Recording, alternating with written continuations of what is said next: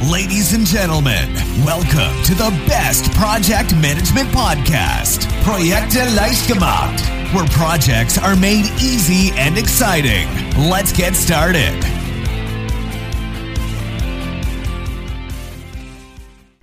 Hallo, ich bin Andrea von Projekte leicht gemacht und hier ist er wieder, unser Podcast. Diesen Podcast, den gab es schon mal. Im Grunde genommen könnte man sagen, wir haben nur eine Pause gemacht.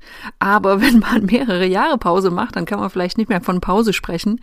Wir haben jetzt auf vielfachen Wunsch von unseren Lesern von Projekte leicht gemacht diesen Podcast wiederbelebt und werden ja so mehr oder weniger wöchentlich Themen rund ums Thema Projektmanagement näher beleuchten, jetzt auch zum Hören und nicht nur zum Lesen. Ja, und ich weiß nicht, ob du unseren Blog kennst, unsere Website. Wir veröffentlichen dort regelmäßig Artikel. Und was wir schon denken, was uns auszeichnet, ist, dass wir schnell zum Punkt kommen, klar und deutlich Informationen vermitteln und nicht groß drumherum reden. Und genauso werden wir das auch hier halten. Das heißt, ich komme sofort zum Thema unserer heutigen Sendung. Und das sind die besten Tipps zum Umgang mit den sogenannten Killerphrasen. Wir haben einen Artikel auf unserer Website, der nennt sich die 50 fiesesten Killerphrasen, die du bestimmt nicht mehr hören willst. Und ich sag dir, ich verlinke den Artikel in unseren Show Notes, diese Killerphrasen wirklich, also die wirst du wirklich nicht hören wollen. Ich habe mal ein paar rausgesucht, die so meine persönlichen Favoriten in Anführungsstrichen sind. Ähm, das sind dann so Aussagen wie, dafür gibt's jetzt kein Budget. Oder, ja, das bringt doch alles nichts. Oder das geht sowieso nicht. Also immer wenn jemand mit einem Vorschlag kommt, Dinge verändern will, äh, Neues integrieren will oder einfach ein Gespräch abwürgen will, dann kommen solche Sachen. Meine persönlichen zwei Favoriten sind übrigens, ähm, wozu denn? Es funktioniert doch. Ach, ja. Oder wahrscheinlich der Favorit, in Anführungsstrichen, von allen, das haben wir schon immer so gemacht. Und damit kann man wirklich alle möglichen Gespräche abwürgen. Wenn du jetzt auch manchmal solche Killerphrasen hörst, dann solltest du weiterhören, denn in dieser Folge gebe ich dir einige Tipps, wie du mit solchen Killerphrasen umgehen kannst. Da muss ja irgendwie ein Kraut gegen gewachsen sein.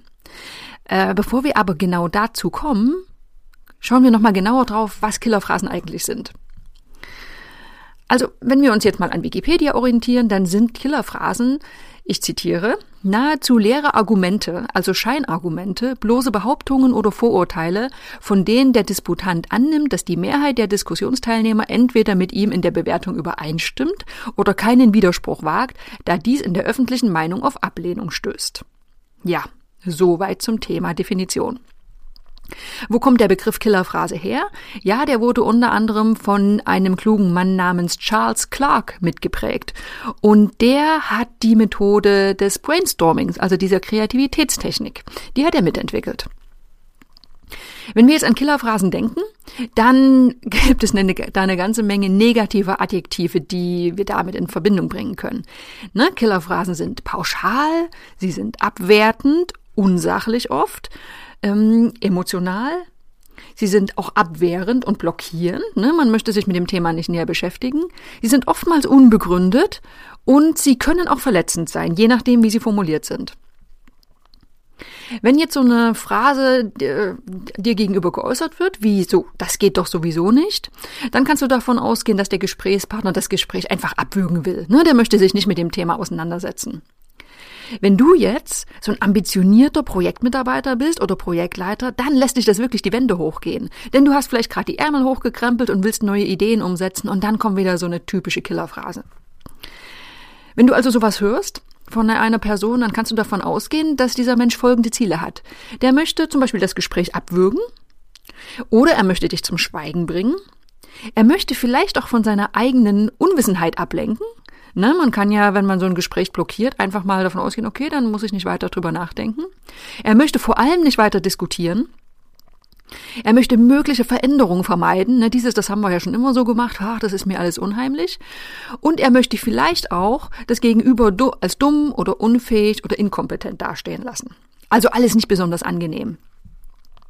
Ja, jetzt muss es ja nun aber wirklich ein Rezept gegen diese Killerphrasen geben. Und ja, es gibt sie. Ne? Darum geht es genau in dieser Folge.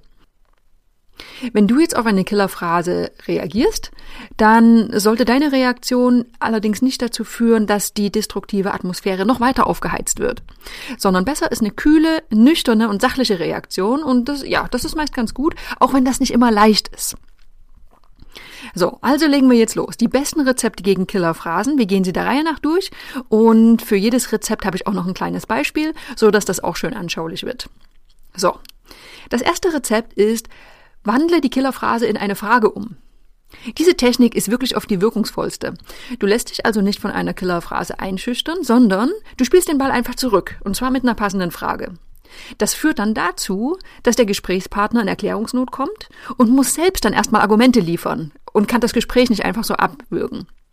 So, machen wir es mal konkret. Beispiele. Stell dir vor, die Killerphrase, das wird doch niemals funktionieren. Kannst du zurückfragen, wo genau sehen Sie denn das Problem? Oder auf das haben wir schon immer so gemacht, kannst du reagieren mit was spricht denn dagegen, das Neue mal auszuprobieren? So, wichtig hier, offene Fragen stellen, diese W-Fragen, so dass dein Gegenüber auch reagieren muss und nachdenken muss. Das zweite Rezept gegen Killerphrasen, du kannst sie ignorieren. Manchmal kann man diese ungeliebten Sprüche nämlich einfach an sich abprallen lassen. Das hilft besonders in Gruppen, weil du dich dann nicht in destruktive Diskussionen einlassen musst, sondern du kannst einfach fortfahren mit deinem Vortrag oder mit deinem Thema nach dem Motto weiter im Text. Der klare Nachteil ist, die Aussagen bleiben im Raum stehen und können das Gespräch negativ beeinflussen. Also du musst schauen, ob das Ganze passt. Machen wir es mal am Beispiel. Äh, stell dir vor, du hältst einen Vortrag, ähm, hast bestimmte Punkte, die du vorschlägst. Es kommt eine Killerphrase, eine typische. Du könntest einfach darüber hinweggehen mit der Aussage, vielen Dank für den Einwand. Ich gehe dann jetzt zum nächsten Punkt über. So. Das dritte Rezept gegen Killerphrasen. Du könntest sie absichtlich missverstehen. Äh, manche Killerphrasen sollen abwerten oder sie sollen verletzen. Das funktioniert aber nur, wenn du diese Aussagen auch an dich heranlässt. Wenn du die Abwertung absichtlich missverstehst, dann kann auch so ein richtig schöner Konter entstehen. Ich mach's an einem Beispiel. Stell dir vor, jemand sitzt dir gegenüber und sagt zu Sophie Sand, na da hat aber jemand eine wahnsinnig gute Idee. Da kannst du auch darauf reagieren, oh, vielen Dank für das Lob. Absichtlich missverstanden und schön gekontert. So, das nächste Rezept gegen Killerphrasen. Du kannst die Killerphrase entlarven. Also, warum nicht das Kind einfach beim Namen nennen, ne? Manchmal ist der klarste Weg ja der offensichtlichste. Sprich einfach mal den miesepetrigen Gesprächspartner ganz klar auf die Phrase an. So wird dann die, das inhaltliche Thema des Gesprächs verlassen und die Art und Weise der Kommunikation in den Mittelpunkt gestellt. So, du könntest also reagieren, das ist doch ganz klar eine Killerphrase, die uns nicht weiterbringt und dann mal schauen, was passiert. Oder du kannst auch mal fragen, kann es sein, dass sie vom Thema ablenken wollen? Du thematisierst also, dass jemand von den Fakten, von den Inhalten weggegangen ist und mit einer Killerphrase reagiert hat. Das nächste Rezept gegen Killerphrasen ist der Gegenangriff. Na, ich habe schon mal gesagt, manche Killerphrasen sind nicht einfach nur destruktiv und blockierend, sondern auch angreifend, verletzend. Und diese Aussagen, die kann man einfach übergehen, aber auch mit einem Gegenangriff deutlich, deutlich wirkungsvoller reagieren. Du solltest natürlich ein bisschen vorsichtig damit sein, dass du dich da, äh, dadurch, dass du dich damit auf eine ähnliche Ebene begibst.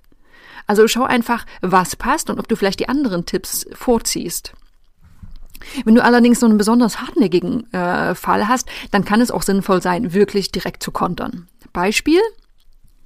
Machen Sie erstmal meinen Job, dann werden Sie schon sehen, dass das nicht funktioniert. Oder sie müssen sich einen anderen Job suchen. Das ist schon hart und du musst gucken, ob das wirklich angemessen ist.